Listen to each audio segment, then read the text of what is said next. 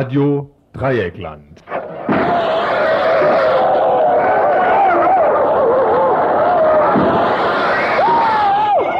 Tagesinfo.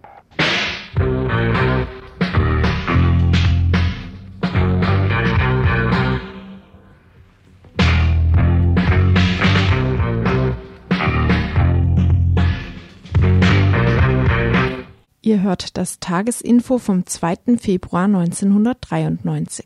Herzlich willkommen zum heutigen Tagesinfo, die Themen. Freiburger Schüler und Schülerinnen gegen Ausländerfeindlichkeit und Rassismus. Unter diesem Motto wird es kommenden Samstag eine Demonstration hier in Freiburg geben.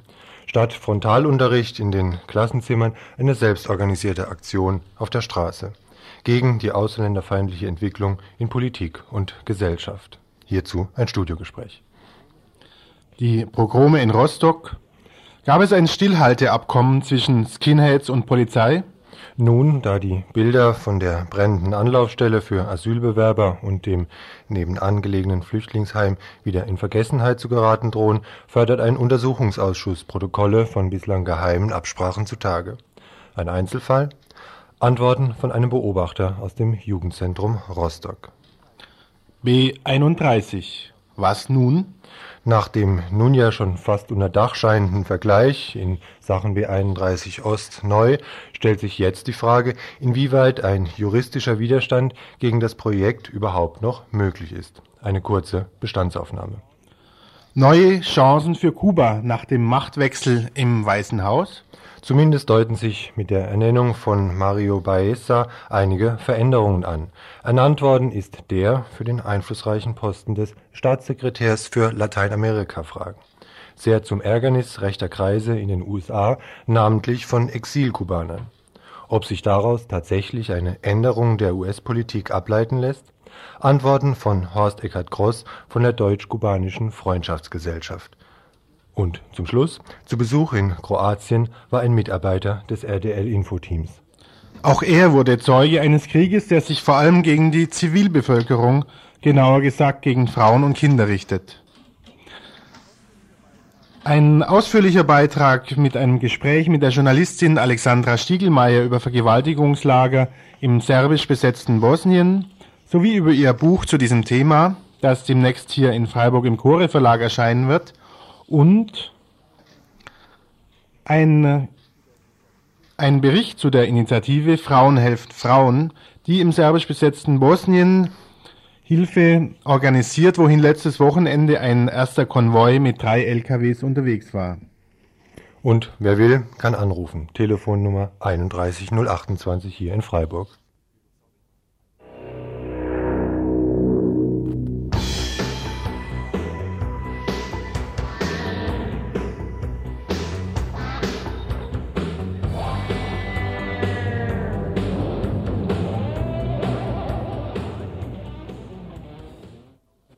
Und vor alledem noch ein Brief, der uns erreicht hat. Ihr alle habt mitgekriegt von der Ermordung von Kerstin. Ihr habt auch mitgekriegt, dass ihr Freund Uwe in Knast äh, gekommen ist. Die näheren Umstände schildere ich jetzt hier an der Stelle nicht mehr. Ich möchte allerdings einen Brief äh, zum Gehör bringen und insbesondere eben dem Uwe, sofern er ein Radio hat. Dieser Brief wurde uns gerade vor ein paar Minuten vor der Sendung hier reingereicht. Da heißt es, lieber Uwe, wir wissen jetzt nicht, ob du ein Radio im Knast hast und uns hören kannst. Wenn nicht, dann können wir dir vielleicht andere, können dir vielleicht andere Gefangene mitteilen, dass diese Grüße über den Äther gegangen sind. Also ein paar ganz liebe Umarmungen und Grüße von draußen. Wir glauben nichts von diesen Schwachsinnsvorwürfen, die dir jetzt gemacht werden. Am Samstag waren wir auf einem Hip-Hop-Konzert in Basel und dort hing ein Transparent, was an die Ermordung von Kerstin erinnert hat. Wir wissen, wer ein Interesse an so einem Anschlag haben kann, bestimmt jedoch niemand von uns. Mensch, wir hoffen, dich bald wieder draußen zu sehen, auf einem Konzert oder sonst wo. Ein Schwung Liebe und Kraft durch die Mauern. Ein paar Leutchen aus Freiburg.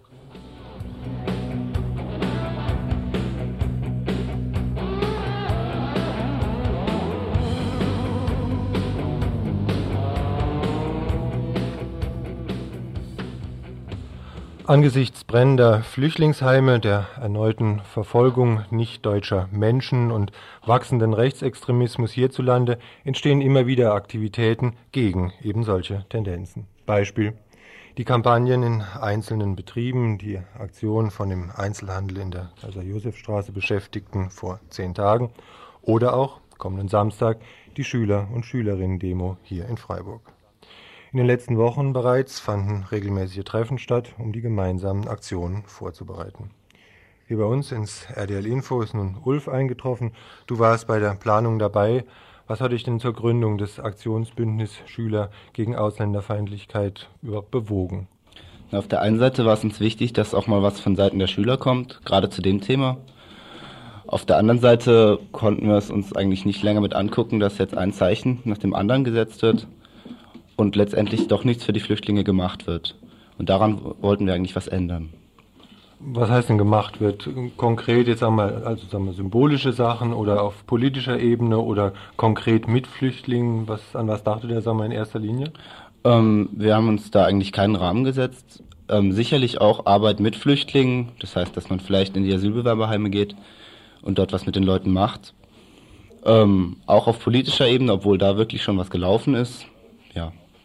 Hm. Jetzt ist kommenden Samstag eben diese Demonstration geplant.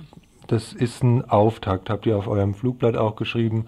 Ähm, was soll denn, legt es ja dann nahe, dass noch Sachen nachkommen? Was werden das für Sachen sein? Ja, das werden eben solche Aktionen sein, dass man in die Flüchtlingsheime geht, vielleicht ähm, regelmäßig dort dann was mit den Leuten unternimmt. Ähm, das werden auch Arbeitsgruppen an den verschiedenen Schulen sein, die sich ganz intensiv mit diesem Thema fassen und eigentlich auch so ähm, in jede Richtung arbeiten. Mhm. Auf politischer Ebene hast du eben gesagt, sei ja schon was gelaufen. Hast du das auf euch konkret bezogen oder meinst du eher grundsätzlich? Ich meine eher grundsätzlich, dass ähm, die Bereitschaft von verschiedenen Leuten, politisch irgendwas zu machen, schon da ist. Mhm. Und Aber auch da war. Ich könnte mir jetzt dann trotzdem vorstellen, wenn du so eine Demonstration machst, dann, also würde es für mich jetzt erstmal zu kurz greifen, wenn ihr jetzt, sagen mal, nur auf äh, ganz konkrete Einzelfälle hinweisen würde. Ich denke doch, nehme jetzt einfach mal an, ich weiß ja nicht, war ja nicht dabei, aber ich nehme schon mal an, dass ihr wahrscheinlich auch, wir mal, so Gesetzesrahmenbedingungen, äh, wie sie hier eben hergestellt werden, dass ihr über sowas euch wahrscheinlich an den Kopf gemacht habt, oder? Ja, auf alle Fälle. Und also, das wird auch auf der Demo ein sehr ähm, großes Thema sein. Transparente gemacht wahrscheinlich. Ja. Mit verschiedenen Parolen, die dann auch so eine Spannweite ausdrücken. Ja, das ist uns auch wichtig, dass, dass wir eigentlich in jede Richtung ähm, irgendwie was aussagen. Mhm. Was soll konkret jetzt am Samstag laufen, eben bei dieser Auftaktveranstaltung? Am Samstag wird es am Anfang einen Sternmarsch geben in die Innenstadt von verschiedenen Schulen aus. Und dann wird der große Zug in der Innenstadt ähm, ja, durch die Innenstadt ziehen. Und es wird, werden zwei, nee, drei Reden gehalten werden. Mhm. Mit Leuten oder von Leuten aus, aus Schülern, Schülerinnen aus verschiedenen Schulen. Wie ging ja. das denn? Waren dann, also sind jetzt alle Freiburger Schulen dann vertreten? Leider nicht alle. Es ist leider nur ähm, eine kleine Auswahl. ja, ist eigentlich schade. Also wir hatten, wir hatten uns schon gewünscht, dass da, dass da mehr Schulen irgendwie Interesse zeigen, aber ja, Gab es da Druck von Seiten der Lehrer, Lehrerin oder wie kam? Davon wird uns, also davon wissen wir nichts. Ja, weshalb sind dann nur wenige vertreten? Ähm, wir wissen es wirklich nicht. Wir haben alle Schulen eigentlich angeschrieben am Anfang und es kam halt nur von sehr wenig, also von wenigen eine Rückmeldung. Hm. Also gut, nächsten Samstag, 12 Uhr, Uhr ne? ja. auf dem Augustinerplatz, ne? Ja. Okay, also bis dann, ciao und danke fürs Kommen. ciao. Ihr hört das Tagesinfo vom 2. Februar 1993.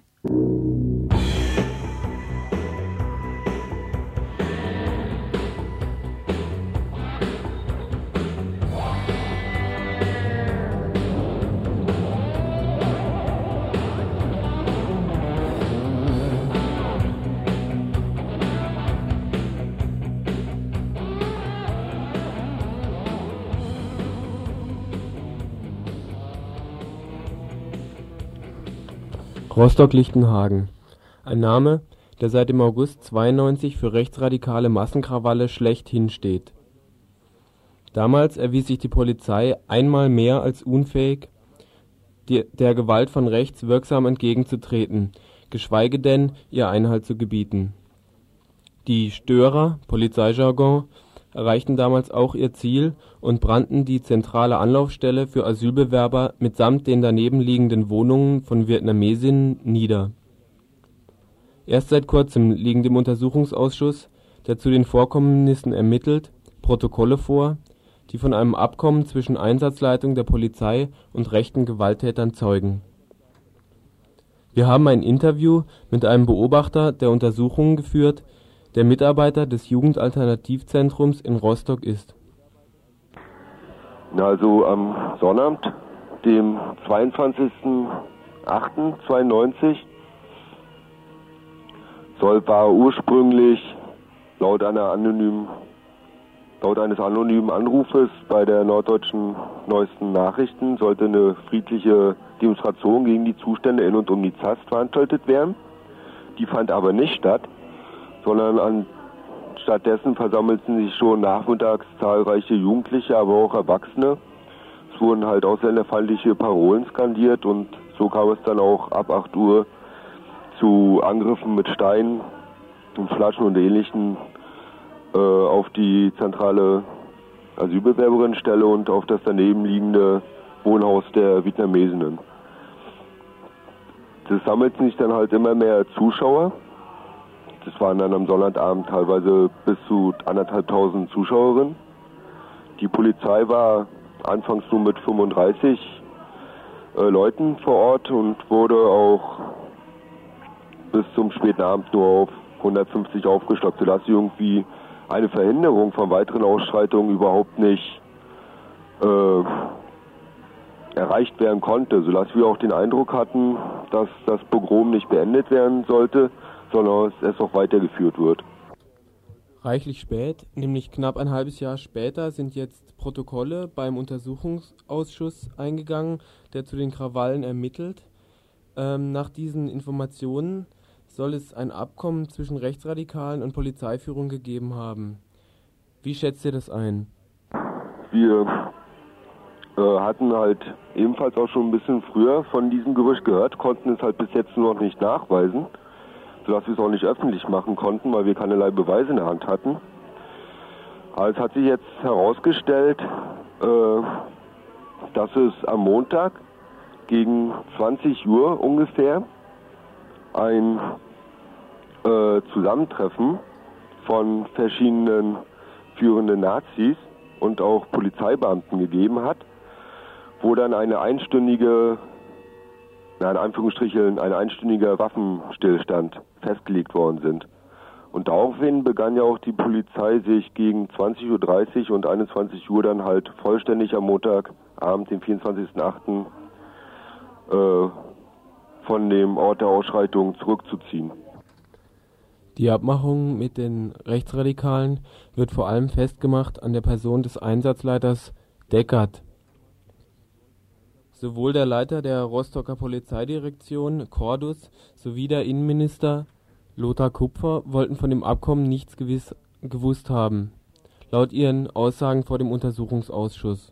Also unsere Einschätzung zu der ganzen Sache äh, ist eigentlich, dass man solch ein sogenanntes Waffenstillstandsabkommen auf keinen Fall alleine entscheiden kann.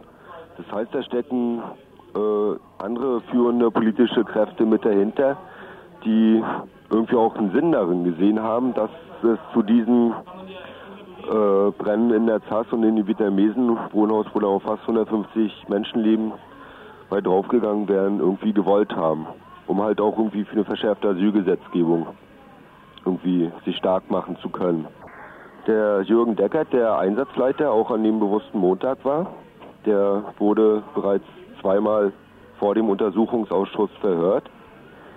Beim zweiten Mal, das war jetzt vor äh, anderthalb Wochen, der Freitag, da hat der Jürgen Deckert die Aussage vom Untersuchungsausschuss verweigert und zwar mit den folgenden Begründungen. Dass erstens gegen ihn Ermittlungsverfahren bei der Staatsanwaltschaft läuft und er deshalb nichts aussagen kann. Zweitens ist er mit der gesamten Arbeit des Untersuchungsausschusses nicht zufrieden. Und drittens, und was es eigentlich das äh, Schlimmste. Er verweigert die Aussagen vom Untersuchungsausschuss, weil dieser ihm den Betroffenenstatus nicht anerkannt hat. Und die andere Seite ist, dass äh, die Arbeit des Untersuchungsausschusses darauf gerichtet war, erst die äh, Wachschutzmänner und das gesamte Personal und Anwohnerinnen in der Zassen des Wiener Mesenwohnhauses und auch Beteiligte von Stadt und Land irgendwie zu verhören und ganz als letztes erst den Innenminister Kupfer. Der Innenminister kann somit seine Aussagen nach dem Ermittlungsstand richten. So einfach ist das. Besagter Innenminister Kupfer war es auch, der die Gefährdung der Deutschen in den Nachbarhäusern hervorhob, hätte es doch leicht sein können, dass Zitat versehentlich ein Brandsatz in eines der Häuser neben der Zast geworfen wird. Die Perspektive der Täter. Die Forderung nach Rücktritt Kupfers erscheint fast lächerlich, zu denken gibt höchstens die inzwischen offene Zusammenarbeit von Polizei und Rechten. Zudem sind politische Schritte, politische Konsequenzen weder aus Bonn noch aus Rostock zu vermelden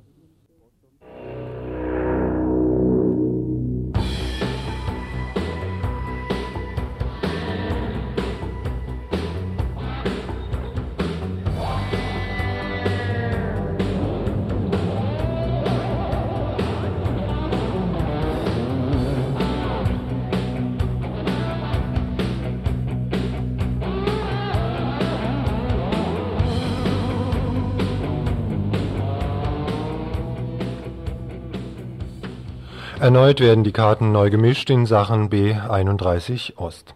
Zur Erinnerung, mit ziemlich dubiosen Spielzügen hatten Stadtverwaltung, ein eher ehemals recht glaubwürdiger Rechtsanwalt sowie die örtliche Presse versucht, die Autobahn in Freiburgs Osten unter Dach und Fach zu bringen. Ein Vergleich wurde gezimmert, in dem die Mehrheit der Kläger und Klägerinnen die weiterhin Klagewilligen unter den Tisch stimmen sollte was allerdings so, zumindest auf Anhieb, nicht gelingen wollte. Erst dieser Tage gaben die letzten Kläger und Klägerinnen klein bei, unter starkem öffentlichen und persönlichen Druck, wird behauptet. Nun, nachdem die Sache vom Tisch zu sein scheint, stellt sich die nächste Frage. Das Projekt B31 Ostneu ist nur mit Steuergeldern aus Bonn machbar. Und im dortigen Verkehrsministerium zeigt man sich nur für den Fall zahlungswillig, dass keinerlei juristische Fallstricke mehr bestehen. Dies will der Freiburger Gemeinderat zur Stunde wieder dokumentieren. In Bonn soll der Eindruck entstehen, in Freiburg seien nun endgültig alle einig, die Autobahn in den Schwarzwald zu wollen. Dass dies keineswegs der Fall ist, braucht hier nicht weiter erläutert zu werden. Stellt sich also die Frage, wie diese Uneinigkeit auch in juristische Formen gegossen werden kann. Aus den Kreisen des Bündnis gegen die B31 Ost werden mögliche Pfade erläutert. Ein wichtiges Argument ist aber auch noch, dass das Verkehrsministerium rechtliche Risiken befürchtet, die im Zusammenhang mit dem Vergleichspaket entstehen können, weil nämlich die da in dem Vergleichspaket festgeschriebenen Veränderungen neue Betroffenheiten auslösen. Das heißt auf Deutsch, es können äh, neue Personen, neue Betroffene jetzt möglicherweise äh, dagegen klagen, dass die Straße in einer geänderten Form gebaut werden soll. Das könnte sein und äh, deswegen ist auch in dem Vergleich manches äh, ziemlich vage formuliert. Da steht nicht, äh, die Hochlage bei Kirchzarten wird umgekehrt in eine Tieflage, sondern da steht, es ist beabsichtigt. Und ohnehin äh, müsste, wenn der Vergleich jetzt irgendwann im April zustande käme, so lange hat sich das Verkehrsministerium Bedenkzeit ausbedungen, äh, die Planung ja nun auf die neuen Gegebenheiten abgestimmt werden. Das passiert nicht von heute auf morgen. Und wenn diese neue Planung vorliegt, dann müsste die allerdings den Betroffenen nochmal gezeigt werden. Wenn dann jemand darunter ist, äh, der dagegen klagt, dann wird sich das Regierungspräsidium neu äh, überlegen müssen, äh, geht es das Risiko dieser neuen Klagen ein oder bleibt es äh, bei der bisherigen Trasse, dann wäre der Vergleich inhaltlich äh, sehr verwässert. Ob auch diese Variante neue Klagemöglichkeiten eröffnen würde, ist für die Autobahngegner und Gegnerinnen noch unklar. Zweifelsfrei ist allerdings, dass der Durchbruch für den Baubeginn noch immer nicht so klar ist, wie dies wohl auch heute im Gemeinderat wieder darzustellen versucht wird. Sofern dies in Bonn zur Kenntnis genommen wird, dürfte von dort ein Ja zu den Straßenbaumillionen noch immer nicht zu erlangen sein Ihr hört das Tagesinfo vom 2. Februar 1993.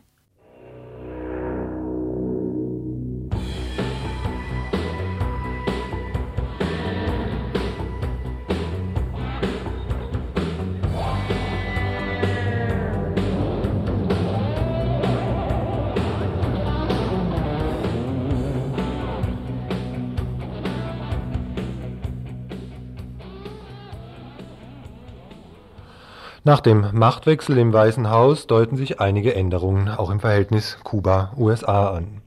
Während noch in den letzten Amtstagen des Präsidenten Bush der Torricelli Act eine Verschärfung der Blockadepolitik gegenüber dem ungeliebten sozialistischen Regime bedeutete, könnte sich nun eine Veränderung zumindest der diplomatischen Verhältnisse andeuten als Signal für eine Veränderung der politischen Beziehungen wird nämlich die Ernennung von Mario Baeza für den Posten des Staatssekretärs für Lateinamerika-Fragen gewertet. Auch er ist zwar alles andere als ein Freund des sozialistischen Wegs von Fidel Castro. Allein die Tatsache, dass er bei einem kürzlichen Besuch auf der mittelamerikanischen Insel dem Staatschef die Hand schüttelte, führte jedoch schon zu einem mittleren Erdbeben nach Jahrzehnten des Kalten Krieges bringen derartige Gesten wohlhabende Exilkubaner um den nächtlichen Schlaf. Ob dies gerechtfertigt ist oder ob es sich lediglich um eine neue US-Strategie handelt, mit dem alten Ziel der Liquidierung des kubanischen Modells, dies fragten wir uns sowie Horst Eckhard Gross von der Deutsch-Kubanischen Freundschaftsgesellschaft. Er schildert uns eingangs die zwei Hauptlinien, die derzeit in der US-Administration diskutiert werden es geht darum, einen harten Kurs gegen dieses sozialistische Kuba zu fahren. Und das kann für sie nur heißen, dieses Castro, also in ihrer Terminologie, dieses Castro-System muss äh, niedergerungen werden durch Verhärtung der Blockade, also Kuba muss ausgehungert werden. Und äh, dann wird abgerechnet. Dann gibt es jedoch noch eine andere Denkschule, möchte ich mal so sagen, in den äh, Institutionen, äh, in denen die Außenpolitik der USA diskutiert wird und wo unterschiedliche Optionen auch ausgearbeitet werden und diskutiert werden. Und das äh, bedeutet, diese Kräfte setzen auch das ist die Grundprämisse auf den Fall des Sozialismus in Kuba. Sie wollen also Kuba, das sozialistische Kuba liquidieren. Diese Linie geht davon aus, äh, die Blockade gegen Kuba müsste erstmals gelockert, dann eventuell sogar völlig aufgehoben werden. Und ich möchte mal zitieren aus einem Artikel aus Foreign Policy in, aus dem vergangenen Herbst, das ist der Ausgabe 88, wo es genau um diese Frage geht, wie mit Kuba umgehen. Da wird äh, Folgendes gesagt. Äh, Washington, also ich zitiere jetzt hier, äh, Washington muss dem kubanischen Volk zeigen, dass das äh, tatsächliche äh, Hindernis für Veränderungen in Kuba Castro ist und nicht die anhaltende Feindseligkeit der Vereinigten Staaten. Und die sagen weiter, es muss also ein Weg gefunden werden, zu, um den Kubanern, insbesondere den um Kuba herum, dass jeder, der sich gegen den, ich zitiere, gegen den Diktator stellt, als ein Held empfangen wird und nicht als ein Kollaborateur. Die setzen also auf die äh, Spitze der Partei und der Regierung ähm, Sie sagen sich, das ganze kubanische Volk äh, sucht nun nach Alternativen, um aus der aktuellen Wirtschaftskrise, die ja nun tatsächlich sehr schwer ist, herauszukommen. Und da setzen sie auf die Kräfte innerhalb der Partei und innerhalb der Regierung, um Veränderungen durchzuführen. Kannst du denn einschätzen, was Motivation im Weißen Haus sein könnte, gerade jetzt eben so, so einem Stilwechsel sich durchzuringen? Hauptgrund dürfte der sein, dass die bisherige Blockadepolitik nicht die erwarteten Ergebnisse gezeigt hat. Ich möchte daran erinnern, 1989 beim Zusammenbruch des des real existierenden Sozialismus oder das, was sich Sozialismus genannt hat in Osteuropa, wurde ja überall lauthals verkündet, ähm, Ende des Jahres ist auch Kuba gefallen. Und dann sollte Kuba 1990 fallen und Kuba sollte 91 fallen und 92 und wir schreiben jetzt das Jahr 1993 und diese kubanische Revolution gibt es immer noch. Der ein weiterer Punkt ist der, dass diese Blockade im vollen Umfang oder nicht in dem Umfang durchgeführt werden kann, wie sich die USA das vorstellen. Äh, es gibt eine ganze Reihe von Ländern, die durchaus Handel mit Kuba treiben und die auch Joint Ventures suchen. Und hinzu kommt noch die Ablehnung der Blockade in der UNO.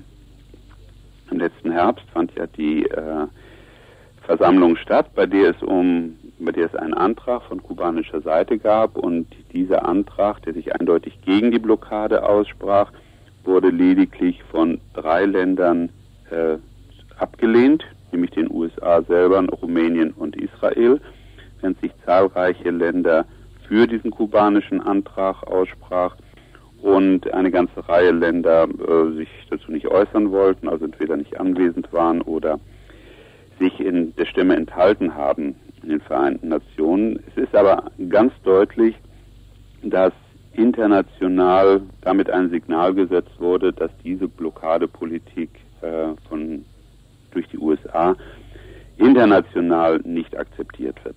Mit anderen Worten, auch wenn die Blockadepolitik der USA an einem End, zumindest einem kritischen Punkt angekommen ist, das Interesse an einer Liquidation des wie auch immer zu beurteilenden realsozialistischen Modells ist ungebrochen. Geändert haben sich lediglich die strategischen Modelle, die diskutiert und womöglich auch realisiert werden. Das militärische Todrüsten und ökonomische Erdrücken hat sich hier in Europa bereits als erfolgreich erwiesen. Insofern ist die Politik des moderater erscheinenden Mario Baeza lediglich kalter Krieg in modernisiertem Gewand. Für die Solidaritätsbewegung mithin kein Grund, in den Sessel zurückzufallen. Bei aller Kritik an dem kubanischen Weg zu einer gerechteren Gesellschaftsordnung weiterhin also internationale, politisch und materielle Solidarität. Wobei uns gerade eben noch ein Zettel reingegeben wurde. Es finden nämlich hier in Freiburg zwei Veranstaltungen zum Thema Kuba statt. Diese Woche noch am Mittwoch, also morgen, 3. Februar, ein Film aus Kuba im kommunalen Kino um neun morgen Abend.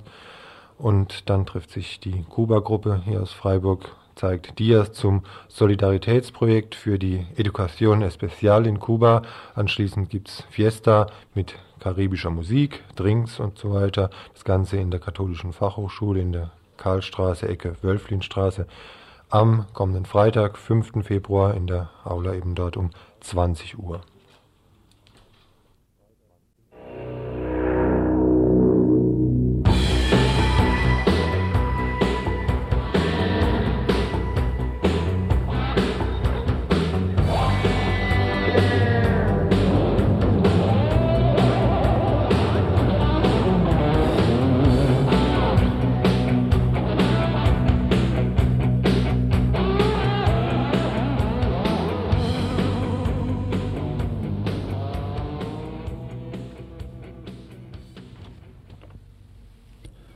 Soldaten vergewaltigen in allen Kriegen.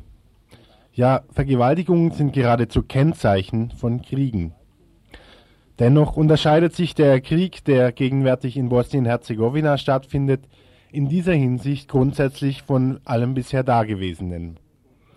Eine Studie von Amnesty International stellt ausdrücklich fest, Vergewaltigungen im derzeitigen Krieg sind an der Tagesordnung. Vergewaltigt haben danach beide Seiten. Dennoch wird aber weiter festgestellt, dass in erster Linie muslimische Frauen die Opfer der Vergewaltigungen waren und die Täter in erster Linie in den Reihen der serbischen Kräfte zu suchen sind. Eine Delegation der Europäischen Gemeinschaft stellt dazu in ihrem Bericht fest, die Vergewaltigung bzw. die Angst vor ihnen wurde als Kriegswaffe benutzt, um die Bevölkerung zu vertreiben, zum Gehen zu zwingen. Die Delegation ist der Ansicht, dass Vergewaltigung ein Mittel des Missbrauchs ist, das absichtlich angewandt wird, um die muslimischen Gemeinschaften zu demoralisieren und zu terrorisieren, um sie aus ihrer Heimat zu vertreiben und in die Macht der Siegerkräfte zu demonstrieren. Erst durch die Berichte einer Journalistin wurde die bundesrepublikanische Öffentlichkeit auf diese Situation aufmerksam. Alexandra Stiegelmeier, selbst im damals noch jugoslawischen Split geboren, denunzierte die Massenvergewaltigungen und die Existenz von speziellen Vergewaltigungslagern in Artikeln Schweizer und bundesrepublikanischer Zeitschriften und Zeitungen, darunter auch die Badische Zeitung aus Freiburg. Letzte Woche war Frau Stiegelmeier zu einer Vortragsveranstaltung zum Thema in der Freiburger Universität.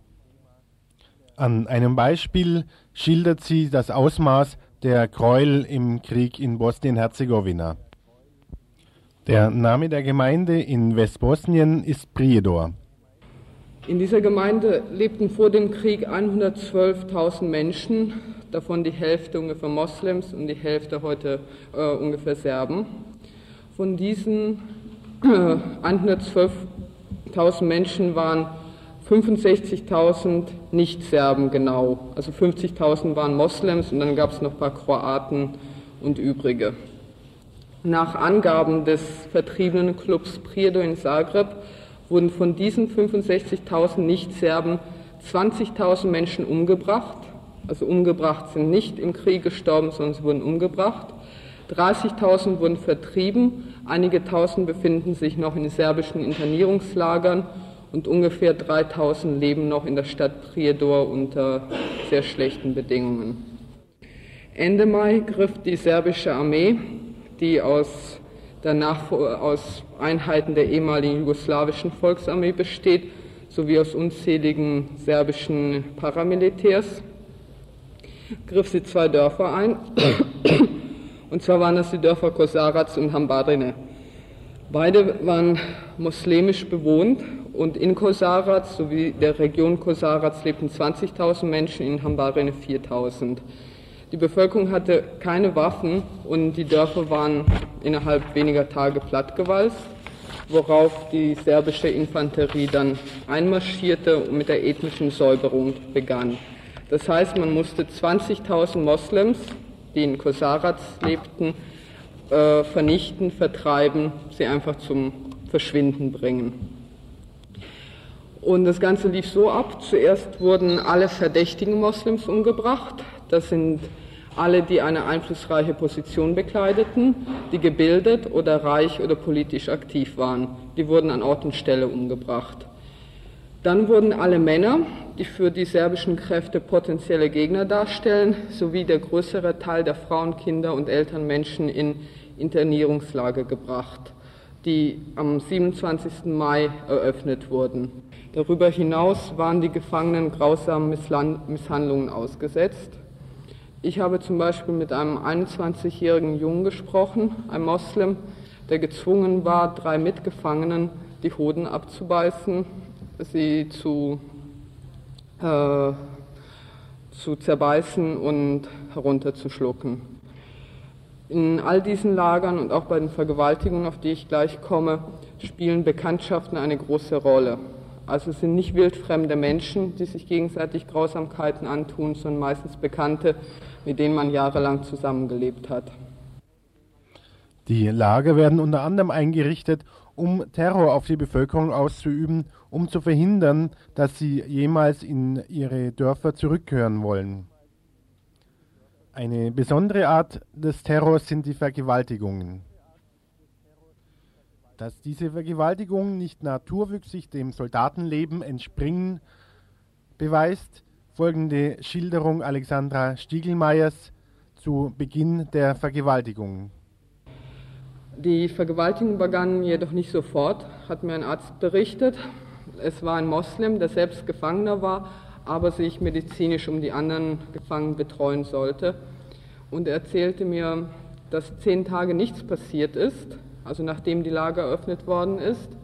Und erst dann hat ein serbischer Soldat ein zurückgebliebenes Mädchen vergewaltigt und danach ist nichts passiert, also er wurde nicht bestraft. Und das war seiner Ansicht nach das Startsignal für all die anderen Vergewaltigungen, denn die serbischen Soldaten haben gesehen, ich kann es machen, es wird mir nichts passieren. Und er sagt auch später, als es schon sehr schlimm wurde, als es jede Nacht fünf bis zehn Vergewaltigungen gab, sagte, wussten die serbischen Behörden natürlich was äh, vorgeht, sind aber nicht eingeschritten und er ist der Meinung, dass sie durch diese Nichtbestrafung es stimuli stimuliert haben. Im Rahmen der Berichterstattung wurde auch von Frauenlagern berichtet, die serbische Kräfte errichtet haben. Es ist sehr schwer, dies nachzuweisen. Ich habe insgesamt mit 16 Frauen gesprochen, die Vergewaltigungsopfer waren. Und da haben wir zwei, die sich untereinander nicht kennen, von einem ehemaligen Hotel in, Vili, äh, in Visegrad in Ostbosnien erzählt. Das heißt Vilina Vlas, Feenhaar. Und das ist in eine Art ähm, Mega-Bordell verwandelt worden. Also nach zuverlässigen Aussagen sind ungefähr 200 Mädchen dorthin verschleppt worden. Und zwar sehr junge Mädchen von 12 bis 20 Jahren. Sozusagen die schönsten muslimischen Mädchen in Visegrad. Und ich habe mit zweien gesprochen, die jeweils eine Nacht dort verbracht haben. Eine war Jungfrau, war 17 Jahre und hat dabei ihre Unschuld verloren. Und ihre jüngere Schwester von 16 Jahren sowie eine Freundin, die in der gleichen Nacht in das Hotel verschleppt worden sind, sind bis heute nicht aufgetaucht. Während die andere wurde von acht oder neun Männern hintereinander vergewaltigt, aber von dem Hauptvergewaltiger, der sie dorthin gebracht hat, am nächsten Tag freigelassen. Die eindrucksvollsten Beispiele von den Grausamkeiten des bosnisch-herzegowinischen Krieges, die Alexandra Stiegelmeier selbst in geduldigen Interviews erfuhr, werden demnächst in einem Buch mit dem Titel Der Krieg gegen Frauen im Freiburger Chore Verlag veröffentlicht. In welche Richtung Ihrer Meinung nach der öffentliche Druck zu gehen habe, sagte uns Alexandra Stiegelmeier in einem anschließenden Interview. Also ich denke, man muss aufhören, äh, diesen Anschein zu erwecken, dass sich dort alle zusammen die Köpfe einschlagen, sondern weitaus mehr differenzieren nach dem Motto, die Aggression geht von Serbien aus und dort muss sie gestoppt werden. Und äh, man muss aufhören, die serbischen Kriegstreiber die schon zum Beispiel von internationalen äh, Menschenrechtsorganisationen wie Helsinki Watch zu Kriegsverbrechern erklärt worden sind, wie, ich weiß nicht was, äh, zu empfangen. Ich meine, äh, Radovan Karadzic, der, serbische Bosn äh, der bosnische Serbenführer, wird in Genf mit rotem Teppich, Champagner und Smiling empfangen. Also man muss einfach einen härteren Kurs fahren und wenn alles nicht hilft, also härteren Kurs meine ich zum Beispiel Embargo besser überwachen, oder das Flugverbot durchsetzen und notfalls, wenn nicht anders, mit militärischen Mitteln. Ihr hört das Tagesinfo vom 2. Februar 1993.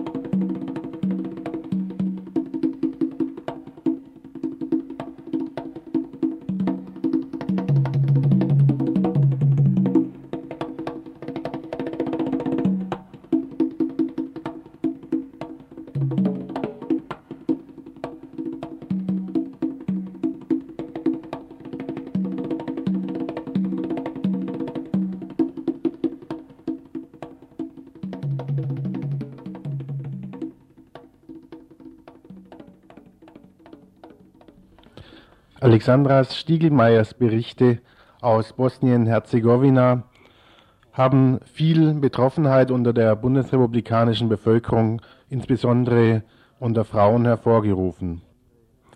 Eine Betroffenheit, die speziell hier vor Ort in Freiburg spontan zur Gründung eines Vereins geführt hat, der sich zum Ziel setzte, den betroffenen Frauen in Kroatien und Bosnien-Herzegowina Hilfeleistungen zu organisieren.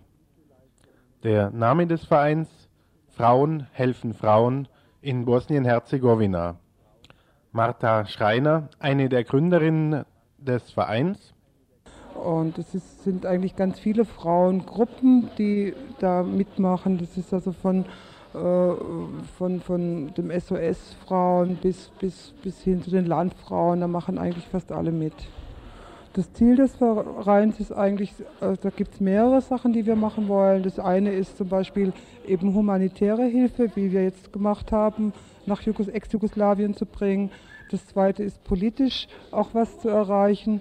Und das dritte zum Beispiel ist äh, dort äh, Ambulanzen einzurichten, um äh, diese vergewaltigten Frauen direkt in den Lagern zu erreichen.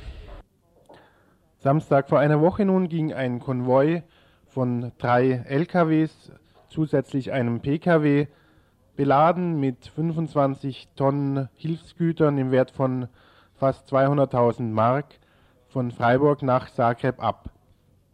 Also wir haben von Spielsachen bis Lebensmittel, von Kleidung bis Medikamente, von Geräten, also eigentlich ein ganz breites Spektrum haben wir dabei. Wir fahren jetzt nach Zagreb und dort werden wir von Frauenorganisationen erwartet und die haben das organisiert, also die wissen, wo diese äh, Frauen sind, die aus den Vergewaltigungslagern kommen, weil die werden immer von diesen Frauen an den Grenzen abgeholt, wenn zum Beispiel die Frauen freigelassen werden im Austausch oder äh, wenn sie irgendwie äh, durch Flucht oder sonst irgendwie rauskommen. Und wie gesagt, von diesen Frauenorganisationen werden wir abgeholt und äh, die bringen uns dann eben in diese, in diese Lager hin.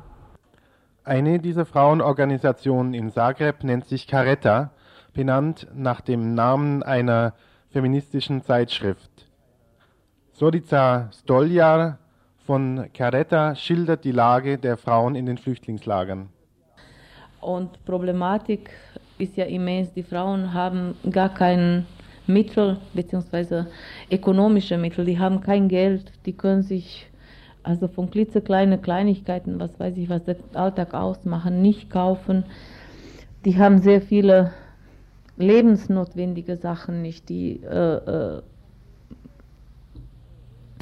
ganze Umgebung von denen ist ja ziemlich kaputt. Die sind ziemlich kaputt. Es ist meistens so, dass die Frauen, also wenn die noch lange in solche Umstände leben müssen, ziemlich leiden würden. Und es ist wahrscheinlich auch so, dass es im Augenblick nicht daran zu denken, dass sich die Lage irgendwie verändern würde. Wahrscheinlich wird das ja noch eine Zeit lang dauern, bis die eventuell nach Hause gehen können oder irgendwo anders wohin. Äh, wie viele Lager dieser Art gibt es denn und äh, wie viele äh, Personen ungefähr äh, sind Flüchtlinge hier in Kroatien? Flüchtlinge in Kroatien. Wir haben ja also ungefähr mit kroatischen Flüchtlingen ungefähr, das variiert sehr, 750.000 Flüchtlinge und Vertriebene. Wie viele Lager es gibt, ich habe jetzt nicht die ganze also Liste, ich weiß es auch nicht jetzt auswendig, aber ich glaube so an 49 oder so irgendwie, ich weiß es nicht so ganz genau, ich müsste die Liste nachsehen und die habe ich jetzt nicht bei mir. Äh, in Zagreb weiß ich auch nicht. Ich kenne sehr viele. Ich kenne an zehn in Zagreb, aber es gibt ja sämtliche kleine Häuser, irgendwelche bewohnbare Baracken. Alles ist voll von irgendwelchen Menschen, die Zuflucht suchen, die versuchen, sich davor zu schützen, dass die nicht irgendwo in irgendwelche andere Lager kommen, beziehungsweise nicht getötet werden. Es ist wohl bekannt, dass äh, zwei Drittel Bosnien besetzt ist, dass ein Drittel Kroatien besetzt ist und die Menschen, die nicht serbischen Ursprungs sind, die sind alle, restlos alle vertrieben worden oder geflüchtet.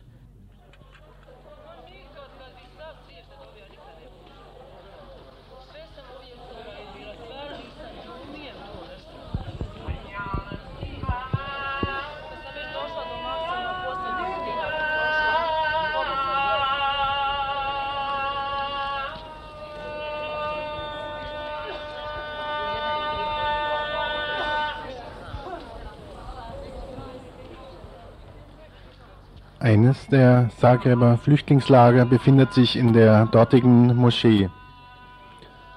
circa 350 Flüchtlinge, darunter ungefähr 70 bis 80 Kinder, in der Mehrzahl Frauen, junge Kinder und ältere Männer, alte Männer, leben dort in einem Gemeindehaus, dem Gebetshaus mit Minarett und Muezzin.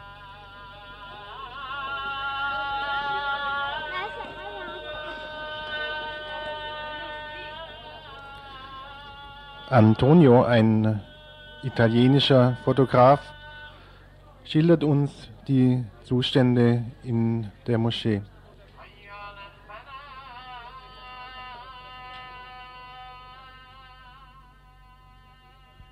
Praktisch, die leben im Keller, schlafen an, auf dem Boden und die können nicht, es gibt nicht Platz für alle, die müssen praktisch Schicht äh, schlafen, weil einfach gibt keinen Platz für alle Leute da.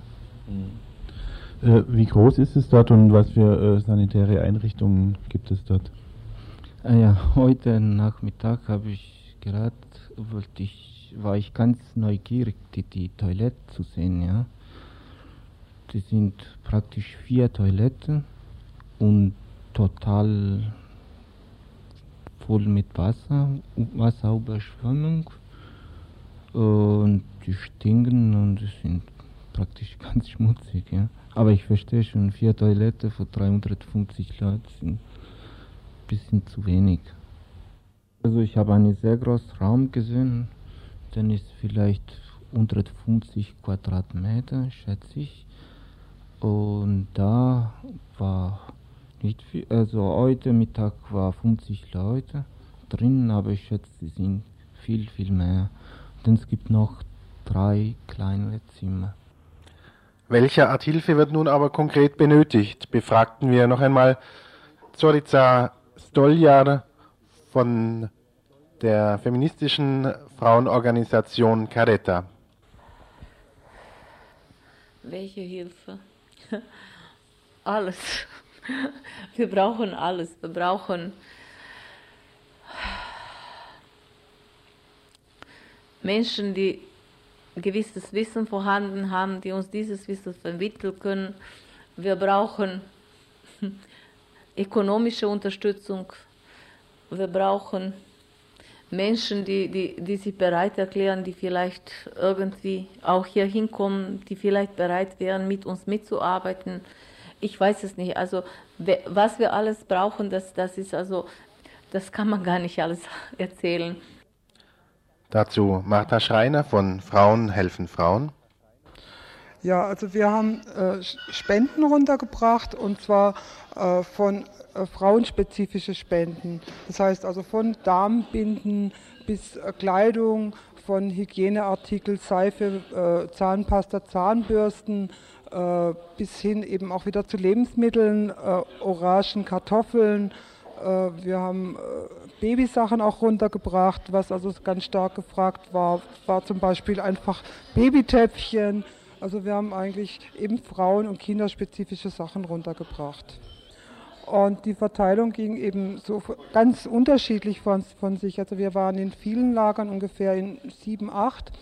Und äh, in dem einen Lagern hat man die, die Spenden direkt den Leuten in die Hand gegeben, dass man einfach abgezählt hat, vier Orangen, eine Unterhose äh, und was die Leute so gebraucht haben.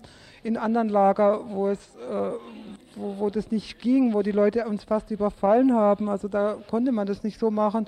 Da musste man auch Sachen mal ins Depot geben und es musste von dort aus verteilt werden.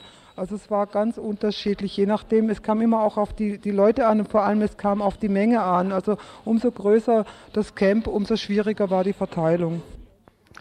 Die relative Unerfahrenheit der Organisatorin und die kurze Zeit, die blieb, um den Hilfskonvoi zu organisieren, insgesamt wurde er von nur wenigen Frauen innerhalb von eineinhalb Monaten organisiert, brachte sicherlich einiges organisatorisches Chaos mit sich.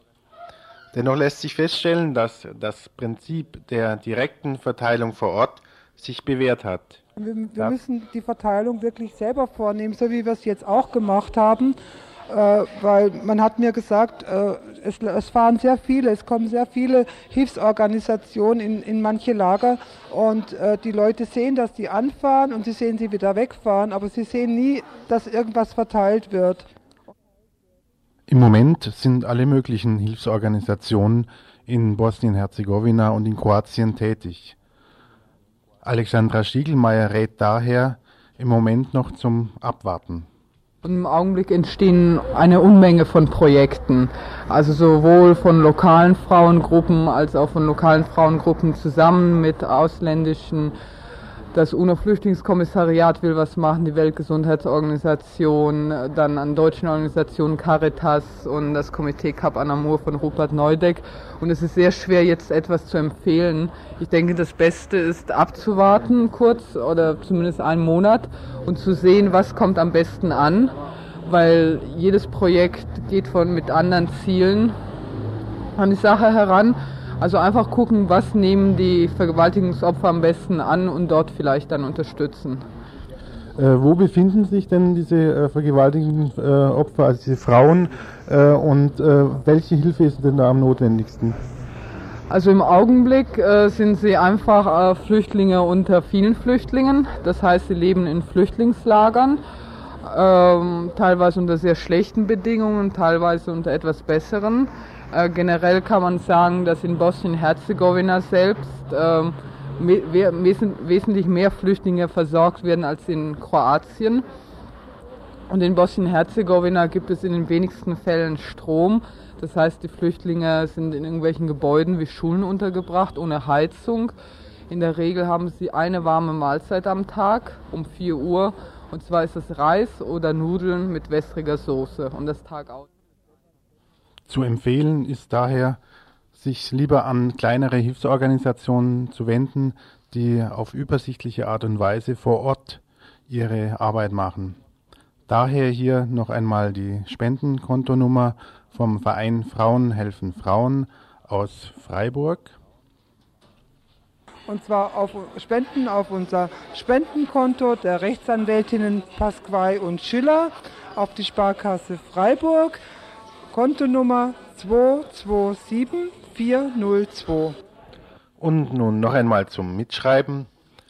Das Spendenkonto der Rechtsanwältin Pasquai und Schiller bei der Sparkasse Freiburg mit der Nummer 227402.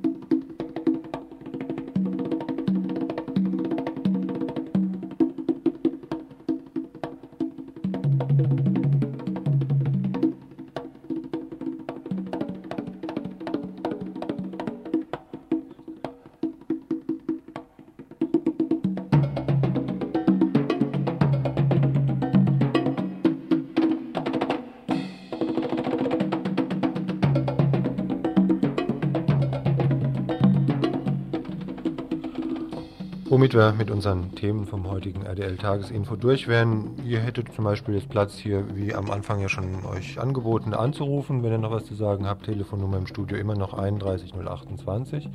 Wenn ihr nicht anruft, dann machen wir jetzt bis zum Ende der Sendung Veranstaltungshinweise. Einer weist auf eine Veranstaltung hin, die wir schon öfters hier angekündigt haben, eine Ausstellung im Vorderhaus. Steh auf, Arthur. Heute ist Revolution ist eine Ausstellung über die Revolutionstage in Berlin 1918 / 1919. Sie wird vom 19.01. bis 11.02. im Vorderhaus der Fabrik in der Habsburger Straße 9 in Freiburg gezeigt. In 130 Fotografien und Texttafeln werden die Arbeits und Lebensbedingungen von Frauen, Männern und Jugendlichen in den ersten zwei Jahrzehnten dieses Jahrhunderts gezeigt sowie auch die revolutionären und konterrevolutionären Ereignisse der Jahre 1918 und 1919 in Berlin dargestellt.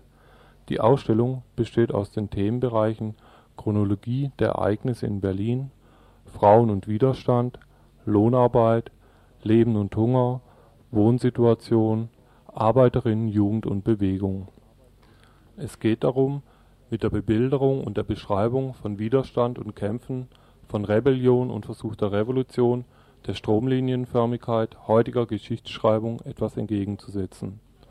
Historische Fakten, die einer Entwicklung bis zum heutigen Tag zuwiderlaufen, werden daher wenn möglich unterdrückt, sollen verschwinden aus der Beschreibung und aus dem Bewusstsein. Die Geschichtsschreibung in Deutschland ist heute hauptsächlich bestimmt von der Wiedervereinigung der BRD und der DDR zum neuen Großdeutschland. Die Bilder der Ausstellung sprechen für sich. Die aktuelle Geschichtsumschreibung soll in den Veranstaltungen, die die Ausstellung begleiten, problematisiert werden. Die AG Gerhard Bögelein aus Neumünster, Erich Kubi und Gertrud Müller werden in ihren Veranstaltungen die aktuellen Zusammenhänge von ihrem jeweiligen Standpunkt darstellen. Und diese Veranstaltung, die gerade eben von Erich Kubi angekündigt wurde, die findet morgen Mittwoch statt. Und zwar, mein Misstrauen gilt auch mir, weil ich voraussehe, dass ich dennoch glauben werde, es sei mit den Deutschen etwas zu machen. Und das nicht aufgrund eines Restes von nationaler Solidarität, sondern in der Voraussicht, dass mir nichts anderes übrig bleiben wird. Totale Resignation oder die Erfahrungen von jetzt in den Wind schlagen, das ist eine erhebende Perspektive. Diese Veranstaltung eben morgen Mittwoch im Rahmen der Veranstaltungsreihe ähm, zu der Ausstellung im Vorderhaus um 20 Uhr. Und das Zitat, das ihr gerade gehört habt, stammt aus dem Jahr 1943 und ist von Erich Kubi.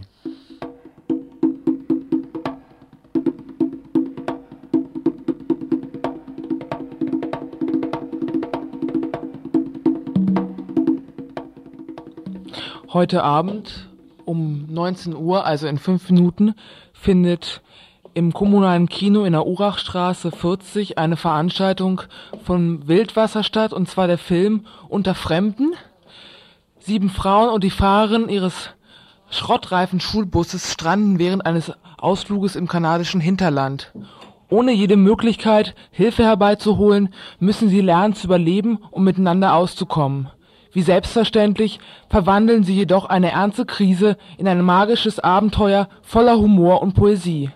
Denn sie sind jung, energisch, lebenslustig und hoffnungsvoll. Sieben Frauen zwischen 69 und 88 Jahren. Ja, die Veranstaltung findet wie gesagt im Koki statt in der Urachstraße 40, heute um 19 Uhr.